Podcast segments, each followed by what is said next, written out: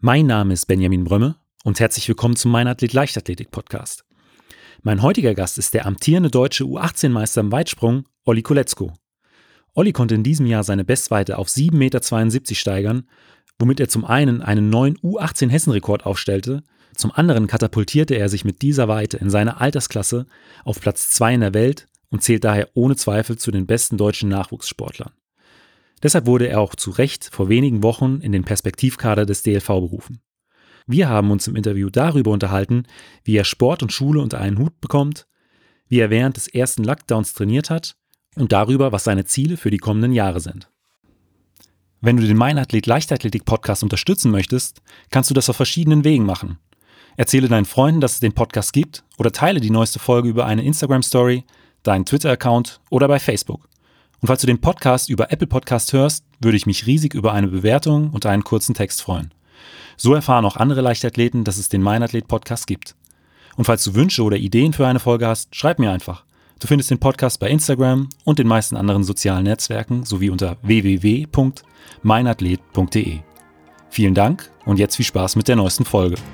Es war schon, schon ein cooles Gefühl, ich bin aus der Grube rausgelaufen und war eher skeptisch. Ich wusste nicht, ob das jetzt gereicht hat oder nicht. Erstmal geguckt, ob die weiße Fahne ja, das, ja. also die, die, weiße Fahne ist natürlich der erste Punkt, auf den man guckt und dann auf die weiße, dann auf die Anzeigetafel, die daneben liegt, um zu gucken, okay, kann es jetzt ungefähr reichen oder nicht.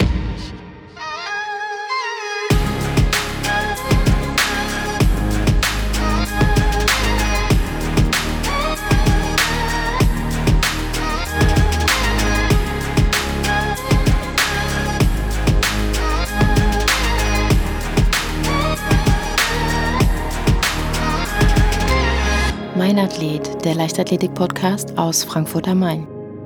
Herzlich willkommen, Olli. Dankeschön. Hi. Bevor wir mit der Folge anfangen, äh, eine kleine Anekdote zu der ganzen Sache. Ich bekomme ja immer wieder Hörerfeedback und da habe ich vor wenigen Wochen von einem Hörer, der in der Klasse M75 in der Leichtathletik startet, die Nachricht bekommen, schön und gut, äh, was du mit dem Podcast machst, aber bring doch auch mal einen von, äh, von den jüngeren Leichtathleten und Leichtathleten. Wir haben so unglaublich starke Talente hier in Hessen unter anderem den Olli Koletzko. Und äh, als ich drüber nachgedacht habe, ich habe eigentlich weiß auch jetzt nicht, warum äh, ich nicht früher darauf gekommen bin, äh, auch mal jemanden aus dem U18-Bereich äh, einzuladen. Und deswegen nochmal äh, vielen Dank an den Hörer. Derjenige weiß Bescheid. und ähm, deswegen freut es mich, dass du so kurzfristig auch zugesagt hast. Und würde ich sagen, steigen wir direkt in das Interview ein. 7,72 Meter. Hessenrekord, deutscher U18-Meister. Du bist in deiner Altersklasse auf Platz 2 in der Welt. Das warst du auch schon im Winter in der, äh, in der Hallenweltbestenliste. Ja, genau. Hast du vor dieser Saison mit diesen Ergebnissen gerechnet? Also grob gesagt, nein. Einfach wegen der gesamten Situation mit Corona. Man hatte kein richtiges Training. Ähm, wir haben versucht, das Beste daraus zu machen. Man, man wusste nicht, okay, wo geht's jetzt hin mit den Wettkämpfen? Finden überhaupt welche statt? Man hatte nicht wirklich einen Formcheck, sage ich mal. Man wusste nicht, okay, wo stehe ich jetzt? So klar, man hat im Training gemerkt, okay, die, die Sprünge fühlen sich gut an, die Läufe sind gut, aber man hatte ja nicht eine feste Sicht, okay, in zwei Wochen geht's mit den Wettkämpfen los. Das hat erst dann angefangen, als man wieder wusste, okay, wir können jetzt wieder in die Hallen trainieren gehen. Ähm, dann war, okay, der Fokus ist wieder da und man weiß, dann und dann finden bestimmte Wettkämpfe äh, statt, aber die Unsicherheit war trotzdem da, weil man hat sechs Monate keinen Wettkampf gemacht und wusste jetzt nicht, okay, wie geht's jetzt überhaupt weiter. Deswegen gerechnet habe ich damit nicht, deswegen freut es mich ja umso mehr. Und äh, wie, wie war das da vor dem ersten Wettkampf? Du hast schon gesagt, ihr konntet äh, lange auch nur draußen trainieren. Es war alles unsicher. Eine Wettkampfplanung konnte man überhaupt nicht machen. Ähm, ich weiß immer, dass ich in einer normalen Saison vor dem ersten Wettkampf schon auch immer ein bisschen nervöser war als vor den anderen, weil erst da zeigt sich, okay, wie fit bin ich tatsächlich? Also wie war das da bei dir beim Wettkampf Nummer eins in der Freiluftsaison 2020? Also es war bei mir eigentlich genauso, weil man eben nicht wusste, okay, bin ich jetzt überhaupt wirklich bereit? Weil man wusste nicht, okay, man hat jetzt lange nichts gemacht, bin ich jetzt in der Lage, weit zu springen? Weil man will ja auch wissen, wie, wie, wie es jetzt war, ob man durch die lange Aufbauphase überhaupt was erreicht hat, sage ich mal, weil man ist ja auch enttäuscht, wenn dann, sage ich mal, nichts bei rauskommt. Deswegen war ich schon sehr, sehr aufgeregt aber natürlich haben wir alle versucht, die Wettkämpfe locker anzugehen, weil es mit dem Hintergedanken, okay, es war jetzt wegen Corona nicht möglich, richtig zu trainieren. Und da haben wir das Beste draus gemacht. Wir wären auch, glaube ich, alle mit anderen Ergebnissen nicht unbedingt unzufriedener gewesen. Wir haben jetzt schon mal kurz über die äh, letzte Saison gesprochen, aber ähm, wie bist du eigentlich zur Leichtathletik gekommen? Also angefangen hat bei mir eigentlich alles in der Grundschule. Man hatte ja immer Bundesjugendspiele und hat verschiedene Spiele jeder Art gespielt. Ähm, und dann kamen irgendwann die äh, Lehrer zu mir und haben gesagt, hey, du bist ja beim Boxspringen, kannst du höher springen als die anderen. Und ja, da bin ich als kleiner Junge zu meinen Eltern gegangen, weil mich echt einige Lehrer darauf angesprochen haben, so, ja, ob ich mich mal vielleicht bei der Leichtathletik anmelden kann oder ob es Sinn macht, sage ich mal. Ja, dann bin ich in meinem kleinen Dorf, wo ich damals ge gewohnt habe, in den Verein gegangen. Ähm, hatte, ja, so, ich hatte schon Spaß, aber als kleiner Junge war es so, okay, man ist da mal hingegangen, um halt sich mal auszutoben. Ähm, aber ich bin dann eigentlich seitdem bei der Leichtathletik geblieben, auch wenn ich mal ein paar Up and Downs hatte, sag ich mal, wo ich nicht unbedingt Lust hatte, aber ja, bis jetzt ist alles gut verlaufen. Und ab wann hast du dich so auf den äh, äh, Weitsprung beziehungsweise auch so ein Stück weit Kurzsprint konzentriert? Du startest ja auch immer mal über die über die Kurzsprung. Ja, genau. Also so wirklich fokussiert seit drei Jahren, sage ich mal. Ähm, weil davor war ja nur die Kinderleichtathletik, da hat man ja nicht wirklich viel gemacht. Ähm, und angefangen habe ich ja auch wie eigentlich jeder junge Athlet mit Mehrkampf. Und dann war es ja auch schon so, dass man irgendwann gemerkt hat, okay, irgendwie die Disziplin macht mir am meisten Spaß, da sammle ich die meisten Punkte und dann hatte man ja schon bestimmte Tendenzen, wo man irgendwann hin möchte und als ich dann natürlich in den Weitsprungkader gekommen bin, hat es sich für mich eigentlich entschieden. Also ähm, klar, man findet es atemberaubend, wenn man andere sieht, wie sie springen. Und das war bei mir beim Weitsprung, wenn ich das gesehen habe, am, am extremsten. Deswegen habe ich da auch irgendwann ordentlich meinen Spaß dran gefunden, habe gemerkt, okay, da geht's ja auch gerade ordentlich weit und de dementsprechend bin ich dann halt auch bei, äh, bei Weitsprung geblieben. Äh, hast du ein sportliches Vorbild? Wenn du sagst, das, ähm, du hast dir die Sprünge von anderen angeschaut und ähm, am eindrucksvollsten war es beim, beim Weitsprung? Ähm, also, ich meine, das ist jetzt so ein typisches Vorbild, aber wenn man so Carl Lewis oder Mike Paul springen sieht, das ist ja nochmal eine andere Liga, als wenn man andere Athleten springen sieht, einfach wegen der Eleganz, die sie in ihren Sprüngen hatten.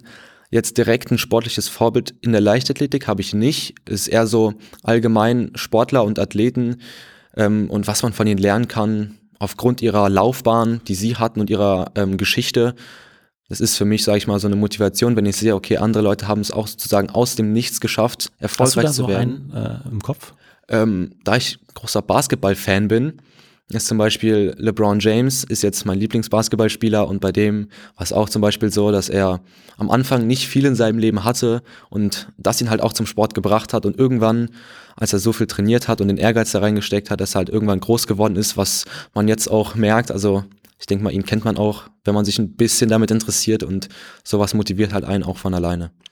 Äh, Jordan, Bryant oder äh, LeBron James? Oh, das, das ist eine gute Frage. Also ich würde mal sagen Jordan, einfach aus dem Grund, weil er meiner Meinung nach Basketball geprägt hat. Er hat da einfach neue Sachen ähm, rein investiert. Er hat die ganze Spielart verbessert und angepasst. Und ja, Kobe war halt zu der Zeit dann die Ikone, sage ich mal. Und es ist aber von Anfang an finde ich Jordan, weil er einfach, er hat alles auf ein neues Level gebracht, sage ich mal. Ja. Sehe ich genauso, aber ich glaube, Sehr da gut. kann man äh, eine ganze Folge äh, über, äh, drüber diskutieren. Ja, das auf jeden Fall. Ähm, äh, nebenbei sind das, glaube ich, auch alles, äh, wären das auch alles ziemlich gute Weitspringer gewesen. Aber ähm, zurück zum, zur Leichtathletik. Was ist denn für dich das äh, Besondere am Weitsprung? Das Besondere, finde ich, ist die Vielfalt an sich. Ähm, da ist ja nicht nur aus wie Sprint nur aus dem Sprint besteht, sondern eben aus dem Sprint, aus dem Sprung und da es eben technisch sehr, sehr anspruchsvoll ist, ähm, finde ich es sehr interessant, da man eben eine gewisse Eleganz mit reinbringen muss ähm, in den Sprung und einfach das Gefühl zu fliegen und hoffen, dass es irgendwann mit dem Fliegen weitergeht. Das finde ich einfach das Besondere und Spannende am Weitsprung. Also du hast dann auch wirklich äh, so dieses Gefühl, wenn du in der Luft bist, okay, ähm, das da vergeht eine, eine gewisse Zeit, bis, ja, genau. äh, bis ich tatsächlich. Ja, also wenn man, wenn man einen guten Sprung, Sprung auf jeden Fall erwischt und den, sag ich mal, genießt, dann merkt man das auf jeden Fall schon, ja. Es ist, finde ich, ähm, hört sich ähnlich an wie im Sprint, wenn man sich wirklich perfekt trifft beim, beim Sprinten und man merkt, okay, jetzt ist man wirklich schnell unterwegs. Ja, das ist auch immer Fall. ein sehr, sehr cooles Gefühl. Und wo würdest du sagen, äh, wo sind deine größten Stärken im Weitsprung? Ich würde jetzt mal sagen, die Leichtigkeit an erster Stelle ähm, damit es auf jeden Fall beim Sprint sowie bei den Sprüngen hilft. Ähm, und allgemein gesagt einfach die Konsequenz außerhalb und innerhalb des Trainings und Wettkämpfen und natürlich die, ähm, den Fokus, den man in, Wett in den Wettkämpfen mitbringt und sich halt auf die wesentlichen Dinge fokussieren kann, was im Endeffekt ja im Wettkampf mit das Wichtigste ist, dass man sich halt genau auf das konzentriert und fokussiert, was der Trainer einem sagt und was im Wettkampf zählt. Also du kannst schon dann im Wettkampf alles ausblenden. Also ja, also es hat gedauert, bis ich es hinbekommen habe. Aber wenn es dann so einmal diesen Moment gab, wo es geklappt hat, dann weiß man ja, wie man mit dem Druck umgeht und mit der Situation umgeht und seitdem klappt es bei mir noch relativ gut. Und würdest du eher sagen, du kommst im Weitsprung über die, die Schnelligkeit oder über die Sprungkraft? Weil das sind ja auch immer noch mal so äh, zwei Typen oder äh, gibt auch Mischtypen, äh, in die man das so aufteilen kann. Also ich würde mal sagen, es ist eine Kombination aus beidem.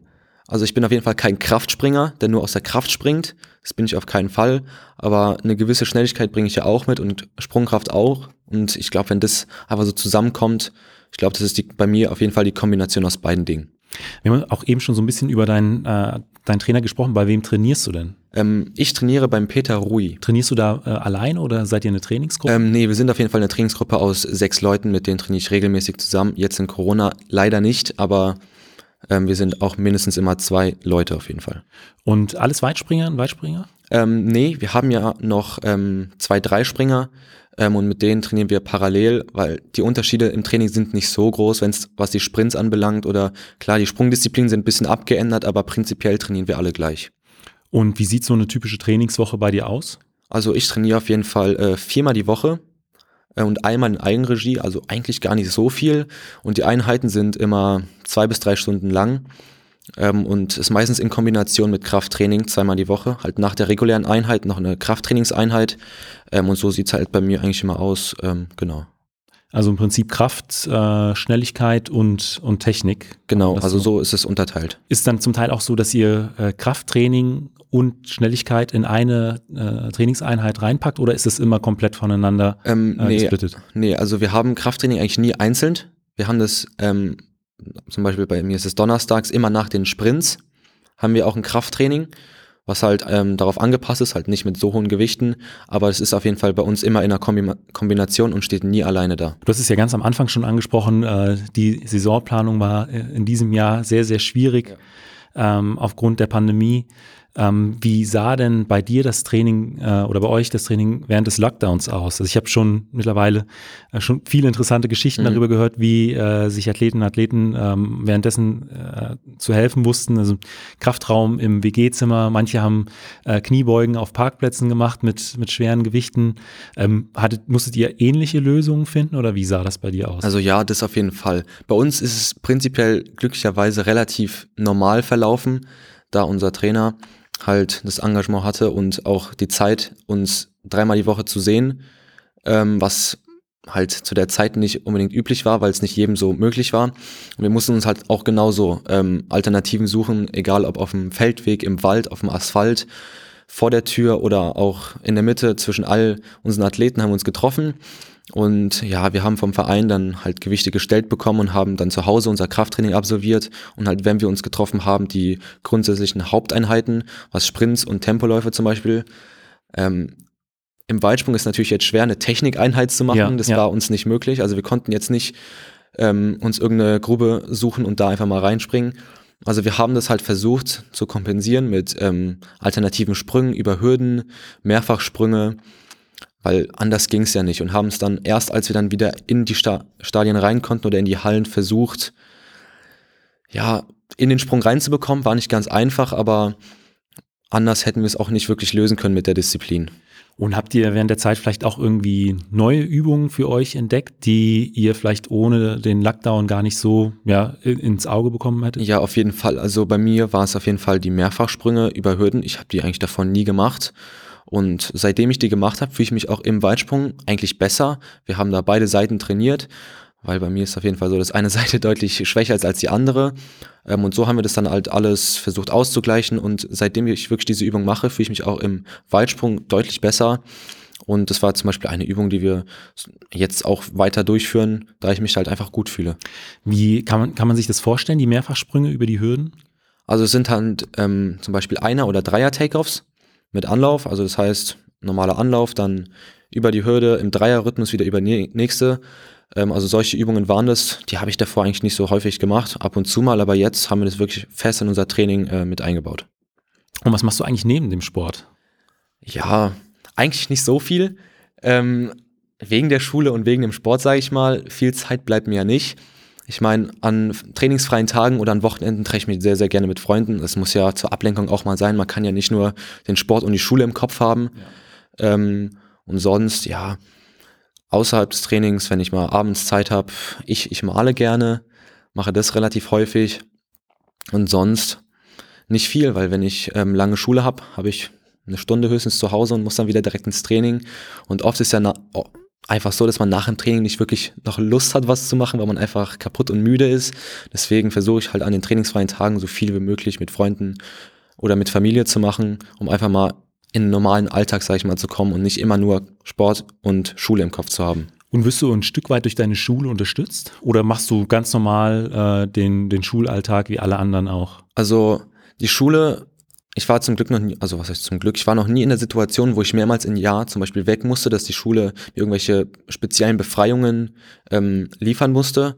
Aber prinzipiell unterstützen sie mich schon. Also sie respektieren meinen Sport und besonders einige Lehrer, die wissen das sehr zu schätzen, dass ich auch manchmal nicht so viel Zeit zum Lernen habe, dass sie auch einfach mal auf mich eingehen und mich fragen, ob ich das und das nochmal irgendwie erklärt haben möchte. Und das ist ein Stück weit schon ziemlich gut, weil wenn man mal eine anstrengende Trainingsphase hat und einfach nicht viel, viel Zeit zum Lernen hat, helfen die einem. Ähm, und wenn ich dann mal wegen Training früher weg muss oder auch später komme, ist das für einige Lehrer auch kein Problem. Ähm, wie macht ihr das mit Trainingslagern? Also fahrt ihr in, äh, ich sag mal, normalen Jahren dann auch äh, ein oder zweimal äh, dann ja irgendwo in die Sonne? Ja, das auf jeden Fall. Also wir fahren vom Verein her einmal, immer in den Osterferien ähm, und dann geht's ja entweder drei Tage davor los, also vor den Osterferien, oder drei Tage danach. Und da bekomme ich halt vom Verein ähm, eine äh, Beurlaubung, die ich dann halt an die Schule weitergebe und hoffe, dass sie die genehmigen. Aber meistens geht es auf jeden Fall durch. Es sind ja nur drei Tage. Was man ganz oft hört über ähm, Leistungssportlerinnen und Leistungssportler, die halt schon 15, 16, 17, 18 Jahre alt sind, mhm. äh, man verpasst halt sehr viel äh, von seiner Jugend, beziehungsweise man hat sehr, sehr große Einschränkungen. Würdest du das äh, sagen, dass du irgendwas vermisst äh, in, äh, in deiner Zeit? Also ich würde schon sagen, dass es den Aufwand auf jeden Fall wert ist. Ich meine, wenn man in der Lage ist, Leistungssport zu machen und sich auch wirklich wohl darin fühlt, ist es auf jeden Fall der Preis, den man zahlen muss, sage ich mal. Also wenn man ja den Leistungssport, wenn man darauf eingeht, muss man wissen, dass man vielleicht nicht so einen Alltag hat wie jeder andere Jugendliche, der keinen Sport macht. Und ich finde, ich persönlich komme damit gut klar. Ich kann mich damit abfinden. Ich würde jetzt nicht sagen, dass ich unbedingt was verpasse. Klar, manchmal wird man gerne mal irgendwo hingehen mit Freunden, aber man kann nicht, äh, weil man Training hat. Aber allgemein finde ich das gar nicht schlimm. So, man hat ja trotzdem die Phasen nach der Saison, wenn man einfach mal trainingsfrei hat, wo man mal das machen kann, worauf ja. man Lust hat. Und ähm, war auch damals der, äh, die erste Nominierung für den Weitsprungkader auch der Punkt, äh, nachdem du gesagt hast, okay, jetzt äh, konzentriere ich mich noch mal ein bisschen mehr auf den, auf den Leistungssport oder hat sich das dann einfach danach noch so ein bisschen über die Zeit entwickelt? Klar, also das war als kleiner Junge, wenn man dann hört, okay, man ist nominiert für einen Weitsprungkader, das ist, war damals schon was echt sehr, sehr Großes und da war für mich schon klar, okay, jetzt muss der Fokus ähm, voll voll da sein und ich muss mich jetzt auf den Weitsprung fokussieren. Ähm, aber über die Zeit hat sich das nochmal mehr entwickelt, weil man, als wenn man kleiner war, vielleicht noch nicht direkte Ziele hatte. Man hat den Sport gemacht und wollte einfach gut sein oder das Beste aus sich rausholen. Ähm, aber wenn man dann irgendwann älter wurde und wusste, okay, ich möchte auf eine internationale Meisterschaft, dann hat sich der Fokus nochmal ein bisschen verändert und hat sich nochmal angepasst auf das dementsprechende Ziel. Und was sind deine Ziele für die nächsten Jahre? Also fürs nächste Jahr wäre mal eine internationale Meisterschaft, da es ja eigentlich dieses Jahr geplant war, ja. aber aufgrund von Corona ging es dann leider nicht. Deswegen hoffe ich, dass es dann nächstes Jahr, wenn es sich beruhigt mit Corona, endlich mal ähm, fällig ist, weil ich glaube, das ist das größte Ziel, was man so anstreben kann als junger Athlet, einfach mal im Nationaltrikot vor einem großen Publikum zu stehen und das ist auf jeden Fall mein Ziel für nächstes Jahr. Dann kommen wir jetzt schon zu den fünf Fragen, die ich jeden meiner Gäste stelle. Und da ist die erste immer, was war äh, dein bisher äh, schönster Wettkampf? Also unabhängig von, vom Ergebnis oder ähm, ja, Medaillenrang. Also bei mir waren es tatsächlich die deutschen U20-Meisterschaften, wo ich hochgestartet bin, ähm, da das auch meine, mein erster deutscher Meisterschaftstitel war in der älteren Jahrgangs äh, und es war einfach ein emotionaler Wettkampf. Es war bis zum, äh, bis zum letzten Versuch war ich in dem Zeitpunkt nicht mal Erster und ich habe es dann äh, halt im letzten Versuch geschafft und ich fand, es war einfach, es war auch noch so der letzte große Wettkampf. Jetzt im Nachhinein realisiert man es erst, wie, wie, wie gut es sich angefühlt hat, vor großem Publikum zu springen. Ähm, deswegen fand ich, weil man, weil alle waren eigentlich da, die man so kannte und deswegen war es für mich sehr emotional an diesem Wettkampf teilzunehmen. Ähm, und ich finde auch, das war so mit der beste, den ich bis jetzt hatte. Und äh, du hast am Anfang auch schon gesagt, dass äh, deine Stärke ist, dass du dich gut fokussieren kannst. Ähm, war das dann in dem Wettkampf auch so? Du hast gesagt, äh, bis vor dem letzten Sprung warst du nicht Erster. Ich sag mal, da, bei so einer Meisterschaft, man weiß, okay, ich könnte jetzt hier noch die, die Goldmedaille holen, äh, geht es, glaube ich, dann wirklich darum, sich nochmal zu konzentrieren. Also war das dann in dem Fall tatsächlich auch so? Ähm, ja, genau. Also da habe ich es am extremsten gemerkt, ähm, da das eben es war ja kein, kein Sportfest, wo es um nichts ging, sondern es war ja schon eine deutsche Meisterschaft und auch meine erste große, sage ich mal, weil U20 ist dann mal ein bisschen größer als U16 und U18. Und da habe ich richtig gemerkt, okay, jetzt muss ich mich auch fokussieren, weil ich wusste, ich kann die Weite springen und da habe ich halt den kompletten Fokus einfach darauf gelegt und da habe ich auch wirklich gemerkt, okay, ich weiß, wie ich damit umgehen kann und wie ich damit umgehen muss und habe es auch über die Wettkämpfe dann hinweg einfach so beibehalten. Und wie war es dann so in dem Moment, äh, als dann die Weite angezeigt wurde? Warst du der letzte Springer oder musstest du dann noch warten? Ähm, nee, ich war tatsächlich der letzte Springer. Also es war schon, schon ein cooles Gefühl. Ich bin aus der Grube rausgelaufen und war eher skeptisch. Ich wusste nicht, ob das jetzt gereicht hat oder nicht. Erstmal geguckt, ob die weiße Fahne. Ja, das, ja. also die, die, weiße Fahne ist natürlich der erste Punkt, auf den man guckt. Und dann auf die Weite, dann auf die Anzeigetafel, die daneben liegt, um zu gucken, okay, kann es jetzt ungefähr reichen oder nicht? Ähm, und ich habe die Weite zuerst gar nicht gesehen, weil ich, ich wollte eigentlich auch gar nicht gucken. Ich bin einfach äh, direkt zu meinem Platz zurückgelaufen. Die Anzeigetafel war hinter mir. Ich habe es erst was heißt gemerkt? Ich habe es auch erst gar nicht so realisiert, als halt das ganze Publikum geklatscht hat ja. und rumgeschrien hat, dann habe ich, okay, das muss anscheinend gereicht haben. Dann habe ich mich halt zurückgedreht, habe dann gesehen, okay, 7,53 war zu dem Zeitpunkt auch Bestleistung in der Halle und ich habe es auch noch nicht wirklich realisiert. Es war halt so, okay, krass, ich bin jetzt die Weite gesprungen, aber man hat nicht wirklich gewusst, okay, ich, hab, ich bin jetzt deutscher Meister geworden. Das war noch nicht so klar in dem Moment. Erst im Nachhinein, wenn das ganze Adrenalin so runtergefahren ist und dann hat man wirklich gemerkt, okay, man hat gemerkt, okay, jetzt ist es passiert, ich bin jetzt deutscher Meister ja. geworden. Auf der anderen Seite, was war der Wettkampf, an dem du bis jetzt am längsten zu knabbern hattest? Das waren meine ersten deutschen Meisterschaften in der U16. Ähm, einfach aus dem Grund, ich war damals als Favorit gemeldet und bin dann halt auch so reingegangen, okay, eigentlich kann ich das Ding ja jetzt holen. Ähm, aber im Wettkampf war ich halt, da es meine erste Meisterschaft, große Meisterschaft war, ein bisschen aufgeregt und habe dann, um ehrlich nichts auf die Reihe bekommen. Ich bin nicht so gesprungen, wie ich es normalerweise konnte. Und okay, es war jetzt nicht wirklich eine Niederlage, ich bin Zweiter geworden, aber halt nicht mit der, so wie ich es mir erhofft habe, weil ich dachte, okay, ich, ich, ich kann das gewinnen. Ähm, und ich wusste, okay, hätte ich mich einfach mal richtig fokussiert, hätte es vielleicht geklappt, aber ich meine, ich war jung, es war die erste große Meisterschaft, dann muss es ja nicht direkt immer perfekt laufen, kann es auch, glaube ich, gar nicht. Es kann nicht immer alles perfekt laufen, ähm, aber ich finde, so in den ersten paar Wochen, vielleicht auch Monaten nach dem Wettkampf, war ich schon sehr, sehr enttäuscht, weil ich wusste, okay, eine deutsche Meisterschaft direkt zu gewinnen, wäre wär schön.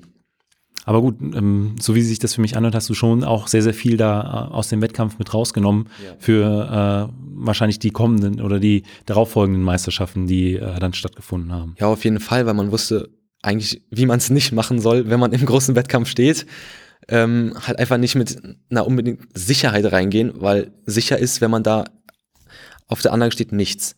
Es kann immer was passieren, was oder was irgendwas kann schief laufen, irgendwas kann, muss kann anders laufen, man ist irgendwie nicht ganz so fit und dann ist in dem Moment gar nichts mehr sicher. Und da ich mir eben zu sicher war, lief es vielleicht nicht so, wie ich es mir erhofft habe. Und genau mit der Einstellung gehe ich jetzt rein, einfach nicht zu sicher sein, trotzdem alles genauso ernst nehmen, als ob es mein erster und richtiger Wettkampf wäre, halt wirklich den Fokus immer beibehalten und nicht alles, also halt nicht zu locker nehmen. Dann kommen wir jetzt noch mal kurz zurück zum Training. Ähm, was sind denn so Trainingsinhalte, auf die du dich besonders freust? Ich würde mal sagen, die Technikeinheiten. Ich finde einfach, es ist einfach, klar, als Springer, man, man liebt es zu springen. Das ist ja klar, aber einfach nochmal der Hintergrund, wenn man im Training ist und sich auf bestimmte Dinge aus dem Sprung konzentriert. Ich finde, es ist einfach nochmal ein Stückchen besser, als jetzt nur die Bahn hoch und runter zu laufen, sage ich mal. Ähm, es ist halt nochmal ein Highlight in der Woche. da man einfach sich auf viele Dinge konzentrieren muss. Es ist am Wettkampf nächsten, das ist vielleicht das Tolle daran, dass man nicht nur sprintet, sondern halt wirklich das, das Springen an sich ist für mich das Tolle im, im Training. Und ähm, was sind so Trainingsinhalte, auf die du verzichten könntest? Also ich würde jetzt nicht sagen, dass ich auf irgendwas verzichten kann, weil ich weiß, dass ich ja. alles brauche. Ja. Und ich habe jetzt auch nicht unbedingt eine Hasseinheit, aber die, die ich am wenigsten mag, sind tatsächlich die Sprints. Ähm, ich war, ich bin am überlegen zwischen Sprints und Tempoläufen. Ähm, aber ich glaube, die Sprints, 60 Meter Sprints, die wir machen, die mache ich nicht so gerne, weil Tempoläufe sind eigentlich schon, schon cool. Wegen die Sprints, weil ähm, die, das Laktat zu stark wird oder zu hoch ansteigt? Oder? Ja, auch. Also ich finde, es ist halt, ich würde es nicht unbedingt langweilig bezeichnen, aber halt man, man läuft halt prinzipiell die Bahn nur hoch und runter und das war's. Klar, man achtet auf technische Dinge. Klingt spannend. Ja, naja, also man achtet, klar, man achtet auf, auf die Sprinttechnik und vielleicht die, die Zeiten immer gleich zu laufen, aber ich finde, es ist nicht zu vergleichen mit so einer Sprungeinheit, mit so einer richtigen technischen Einheit. Da finde ich zum Beispiel Beschleunigungsläufe schon deutlich interessanter als einfach nur die Sprints an sich. Und ähm, meine letzte Frage ist immer, äh, oder ist ganz häufig, was würdest du jüngeren Athleten, Athleten mitgeben? Ähm, ich würde dich eher fragen, was würdest du Athleten in deinem Alter mitgeben? Ja, also auf jeden Fall immer dranbleiben. Egal, auch wenn man jetzt mal eine Phase hat, wo man keine Lust hat, was im jungen Alter nicht ganz unwahrscheinlich ist, ähm, einfach dranbleiben, weil man ja nie weiß, okay, wie, wie es ausgehen kann. Und egal, ob Leute jetzt sagen, ob man, dass man es nicht schafft oder man nicht gut genug ist, zu wenig Talent hat, einfach nicht drauf hören und einfach den Leuten beweisen, okay, vielleicht haben sie sich geirrt und ich kann es doch. Ähm, und das ist auch im Endeffekt, sage ich mal, eine Motivation, die über die ganze Leichtathletikphase oder generell die Sportphase einprägen kann, um den Leuten zu beweisen, okay, ich kann's oder, oder ich kann's immer noch oder ich kann's trotzdem. Olli, vielen Dank für dieses Interview. Vielen Dank, dass ich da sein konnte. Falls euch die Folge gefallen hat, hinterlasst mir doch einfach eine Bewertung bei Spotify, iTunes oder eurem Podcatcher und abonniert den Podcast. Vielen Dank und bis zum nächsten Mal.